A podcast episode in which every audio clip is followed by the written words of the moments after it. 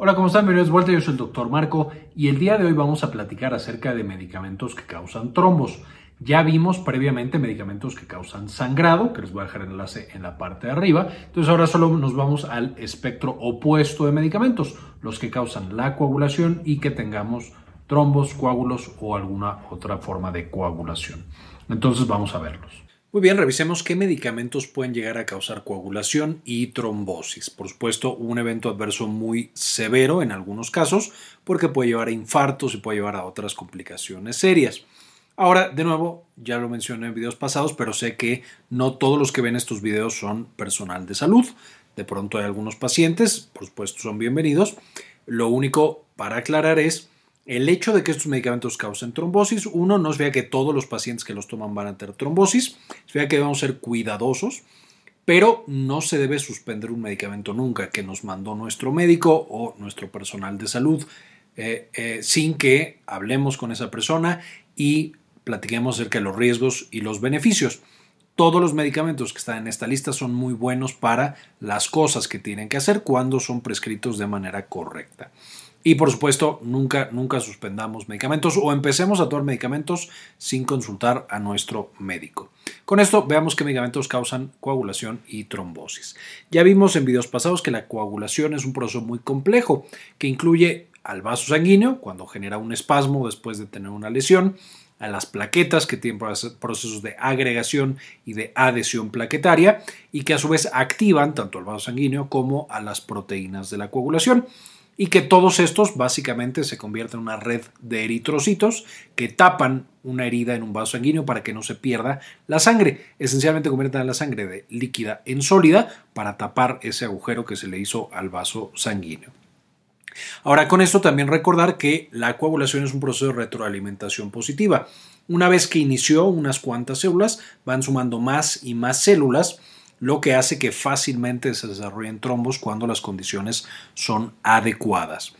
Y especialmente en pacientes que ya de por sí tienen estas condiciones adecuadas, que son propensos a tener coágulos y a tener trombos, cuando nosotros damos un medicamento que incrementa el riesgo, esto puede ser bastante peligroso y debemos tenerlo en mente.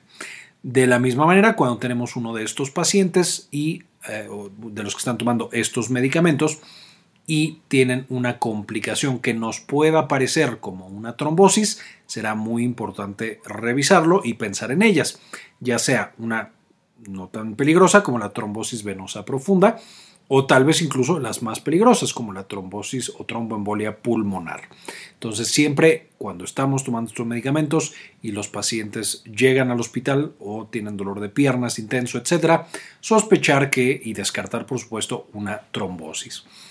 Para ver más y saber más de este tema de cómo se generan los trombos, les recomiendo mucho ver el video de generalidades de la coagulación que ya hicimos hace mucho, mucho tiempo y les dejo el enlace acá arriba para que lo puedan consultar y podamos entender cómo los diferentes mecanismos que dan la formación del coágulo van a estar alterados por los medicamentos que mencionamos en este video. Pero esencialmente tenemos cuatro procesos. Uno, el daño del vaso lleva a un espasmo vascular. Dos, tenemos la activación de las plaquetas y que forman el tapón plaquetario. Tres, tenemos que las plaquetas activan a las proteínas de la coagulación y forman ese coágulo. Y cuatro, la reparación del tejido. Evidentemente cada uno de los factores afecta a los demás, es decir, las proteínas de la coagulación pueden activar a las plaquetas y pueden activar al vaso sanguíneo para que tenga un espasmo. De la misma manera, un medicamento que afecte cualquiera de estos pasos, pues va a afectar a todos los demás de manera indirecta. Por eso es complicado eh, decir específicamente cuál es el mecanismo por el cual un medicamento genera un proceso de coagulación y un proceso de trombosis. Sin embargo, si nosotros eh, viéramos en términos generales los medicamentos que lo causan y cuáles son los mecanismos, veríamos exactamente lo mismo. Algunos dañan el endotelio, por ejemplo, aquí tenemos algunos eh, quimioterapéuticos, medios de contraste, tenemos activadores del eh, factor de plasminógeno, de nuevo el cisplatino, la rapamicina, los inhibidores de la COX-2, talidomida y sildenafil. Tenemos los que activan las plaquetas como la ciclosporina y la heparina. Eh, aquí también la heparina, además de causar enfermedad autoinmune contra las plaquetas, puede depletar a los anticoagulantes, a las proteínas anticoagulantes primero, antes que a las procoagulantes y entonces puede causar trombosis paradójica o coagulación paradójica, eritropoyetina, eh, algunos que actúan sobre las células rojas justo para atraer, activarlas y que activen a su vez a las plaquetas. Algunas causan inflamación como el ácido transretinoico, por supuesto usado como quimioterapéutico, el interferón alfa que se usa mucho para enfermedad, algunas enfermedades infecciosas y melanoma, algunas afectan la cantidad de proteínas de la coagulación, especialmente los estrógenos usados ya sea para terapia de reemplazo hormonal o como anticonceptivos eh, orales. De nuevo, la eritropoyetina y los, hormonas corticosteroideas, los esteroides de tipo glucocorticoide, van a generar también coagulación por incrementar estos factores de la coagulación y hay otros que afectan eh, el flujo sanguíneo. Todos estos se ha demostrado que lo hacen, como podemos ver hay algunos que están en varias columnas, es decir, tienen varios mecanismos para generar coagulación. Y entonces en este video no nos vamos a enfocar en absolutamente todos, voy a presentar los más comunes y los que más frecuentemente, uno, se utilizan y dos, generan problemas de coagulación. Por supuesto, si hay algún otro medicamento, eh, o más bien, habrá medicamentos que no estén incluidos en esta lista particular, pero los más importantes son los inhibidores de la COX-2, estos, por supuesto, de la familia de los antiinflamatorios no esteroideos, unos medicamentos más nuevos. Eh, las hormonas, específicamente las hormonas esteroideas, estrógenos, aunque también los glucocorticoides, aunque esos los vamos a ver en inmunosupresores. Los quimioterapéuticos, algunos, no todos por supuesto, los inmunosupresores, los medicamentos que trabajan sobre la médula ósea y como mencionábamos la heparina, tanto por afectar la función de las plaquetas como por afectar primero, antes incluso que los factores procoagulantes, a las proteínas anticoagulantes. Entonces, primero los inhibidores de la COX-2, estos son medicamentos muy usados para el manejo del dolor y de la inflamación. Los más frecuentes son celecoxib, etoricoxib, rofecoxib y parecoxib. Estos medicamentos, a diferencia de sus primos eh, cercanos, que son los antiinflamatorios no esteroideos, que trabajan sobre COX-1 y sobre COX-2 de manera indistinta, eh, cuando usamos esos medicamentos vimos que justamente por el bloqueo de las prostaglandinas podían llevar frecuentemente a sangrado. Justo estos otros medicamentos se desarrollan para evitar ese evento adverso, sin embargo ahora inhiben más bien la prostaciclina y no tanto todas las prostaglandinas. Y esto lleva a una hiperactivación de las plaquetas, hiperactivación de los factores de la coagulación y que los pacientes frecuentemente o más bien tengan una tendencia hacia el estado de procoagulación en lugar, una vez más, a lo que tienen los pacientes con AINES, que son la anticoagulación. En el tema de las hormonas son principalmente los estrógenos, de nuevo los glucocorticoides también, pero esos los menciono en la parte de eh, inmunosupresores. Y es para las dos indicaciones, para los anticonceptivos orales en mujeres jóvenes como para la terapia de reemplazo hormonal en mujeres un poco mayores. Usualmente encontrarán en la literatura que la terapia de reemplazo hormonal es más frecuente que cause problemas de coágulos y de trombos. Sin embargo, esto es porque estamos hablando de pacientes que tienen más factores de riesgo y las dosis son un poco diferentes. Entonces tenemos pacientes que a lo mejor fuman, que a lo mejor tienen más años, que toman otros medicamentos, que tienen colesterol elevado, etcétera, etcétera. Eh, y por lo tanto tienen un riesgo aún más alto en el uso de estrógenos. De nuevo, esto sin contar el cambio de la dosis que también es importante. Sin embargo, algunos anticonceptivos orales, unas pastillas con estrógenos que toman las pacientes jóvenes, también pueden incrementar el riesgo justamente de trombosis. Y de hecho, una de las contraindicaciones relativas para ciertos tipos de anticonceptivos orales es justamente el tabaquismo, las, las pacientes que fuman justo porque incrementa por otro mecanismo su riesgo de trombos y podemos poner a las pacientes un riesgo más alto. Importante también recordar que los anticonceptivos orales no siempre se usan como anticonceptivos.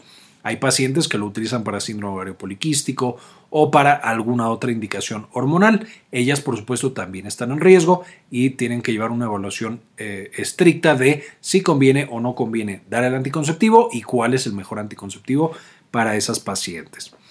Luego toda la quimioterapia aquí es, especialmente peligrosa debido a que los pacientes con cáncer, solo por el hecho de tener cáncer, tienen estados de procoagulación y tienen una tendencia elevada a justamente trombos y coágulos. Entonces, cuando además los tratamos con ciertos medicamentos, incrementa aún más este riesgo. Algunos de los medicamentos eh, asociados más o menos frecuente con eventos trombóticos son la talidomida, el cisplatino, el paclitaxel y la doxorubicina. De nuevo, no los únicos, solo algunos de los más frecuentes. Y de hecho, hay ocasiones en las cuales el médico oncólogo o el, médico hemato-oncólogo va a recetar junto con la quimioterapia, junto con los quimioterapéuticos, anticoagulantes literal para proteger a esos pacientes y que no vayan a tener esta complicación que puede ser relativamente seria. Tenemos también los inmunosupresores. De estos, de nuevo, como les mencionaba, aquí es donde comento los glucocorticoides. El efecto sobre la coagulación no es tan importante, pero existe.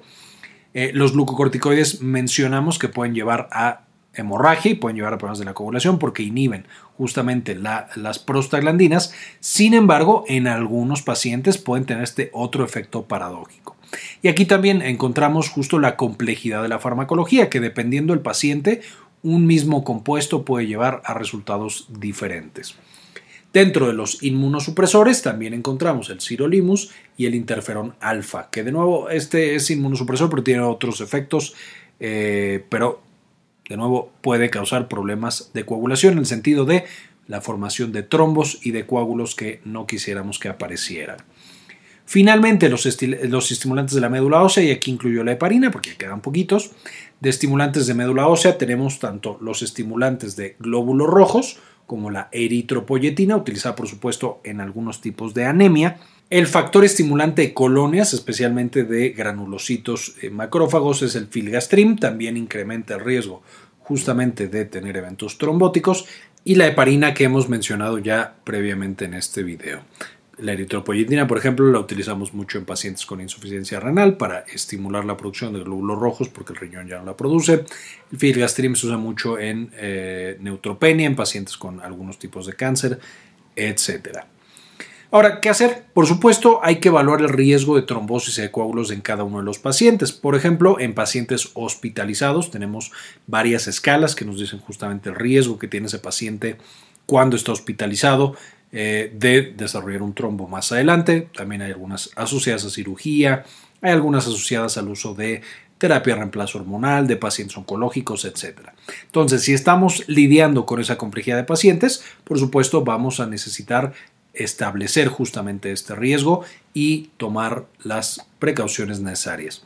En caso de que fuera adecuado, considerar anticoagulantes específicos para ese medicamento particular y por supuesto evitar otros factores de riesgo. Otras cosas que pueden incrementar en estos pacientes el de por sí ya incrementado riesgo de trombosis debido a los fármacos. Son pacientes que idealmente no deberían, por supuesto, consumir tabaco porque genera trombosis, eh, sedentarismo a lo mínimo, más actividad física porque eso disminuye el riesgo de trombosis, obesidad y todos estos factores asociados con las, una vez más, trombosis. Entonces, básicamente esta es la información que quería compartirles el día de hoy. Por supuesto, sé que es un tema complejo.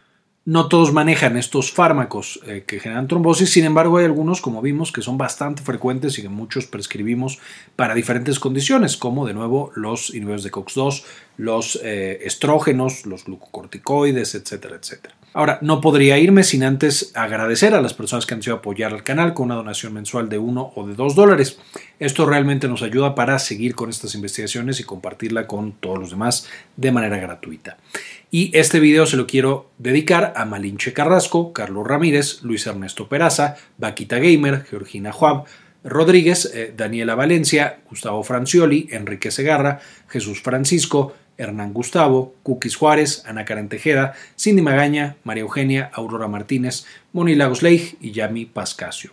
Finalmente les dejo las referencias para que las puedan consultar y aprender más de este grupo de medicamentos y de cómo la coagulación, al ser un proceso tan complejo, eh, tiene también tantos factores que la alteran.